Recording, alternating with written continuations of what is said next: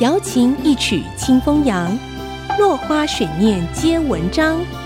刘炯朗校长邀您共享读书之乐。欢迎收听《落花水面皆文章》，我是刘炯朗。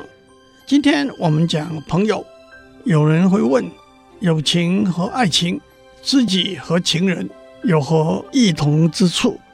这是个复杂的问题。如果单是用性别来做分界，就忽略了许多人和人之间心理和感情的因素。我们趁这个机会解释两个大家经常使用的名词，一个是红粉知己或者红颜知己。红粉是女性用的胭脂，红颜是擦了胭脂的脸，代表女性。红粉知己。在字面上是女性的好朋友，不过一般是含蓄的代表男性的异性情人。在这个两性平等的社会，继红颜知己的说法之后，也有人发明了蓝颜知己这个词，就是女性的异性情人了。另外一个词是柏拉图式的爱。柏拉图是古希腊的哲学家，他是苏格拉底的学生，亚里士多德的老师。柏拉图写过两本书，在书里头讨论爱的不同层面，包括肉体的和灵性的，如何从一个层面的欲望转为另一个层面的美。十五世纪有人开始使用柏拉图式的爱这个名词，指异性间。没有肉体上的吸引和欲望，只有精神上的吸引和爱。也许“红粉知己”这个词是在知己的传统解释里头加上性的成分，而柏拉图式的爱却又是从爱的传统解释里头减掉了性的成分。让我们讲一些知己好友的故事。春秋战国时。楚国的一位音乐家俞伯牙很会弹琴，但始终找不到真正欣赏他音乐的人。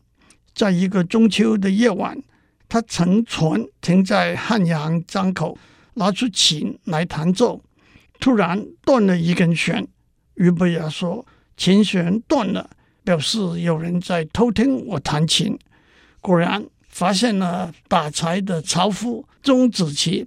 前身岸边听他弹琴，伯牙请他上船。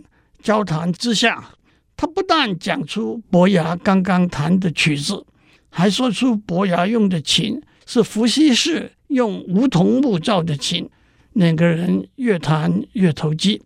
伯牙把断弦修好，为钟子期弹了一曲。伯牙心里想的是高山，钟子期听了说。巍巍乎若泰山，伯牙再弹一曲，心里想的是流水。钟子期听了就说：“洋洋乎若江海。”伯牙觉得钟子期真是真正能欣赏他的琴音的人。两个人约定隔年的中秋再相见。可是到了隔年，伯牙去找钟子期的时候，钟子期已经过世了。伯牙就在钟子期的坟前把琴摔得粉碎，表示没有了知音，终身不会再弹琴了。岳飞的词《小重山》结尾两句是“豫章心事付瑶琴，知音少，弦断有谁听”，就是引用了俞伯牙和钟子期的故事。我们的时间到了，下次再继续聊。落花水面皆文章，联发科技真诚献上好礼，给每一颗跃动的智慧心灵。